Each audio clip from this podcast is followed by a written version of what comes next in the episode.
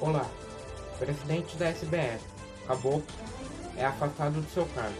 O fato ocorreu depois de uma denúncia de assédio de uma das suas funcionárias. Neste domingo, dia 6 de julho, Rogério Caboclo, presidente da Confederação Brasileira de Futebol, a CBF, foi afastado do seu cargo pela Comissão de Ética, após denúncias de uma funcionária que afirma que foi assediada. Caboclo será substituído por Antônio Carlos Nunes de Lima, vice o vice-presidente, informou a CBF. Rogério está sujeito a multas, expulsões e até vetos de atividade. Notícias de Felipe Durante, dia 7 de junho de 2021.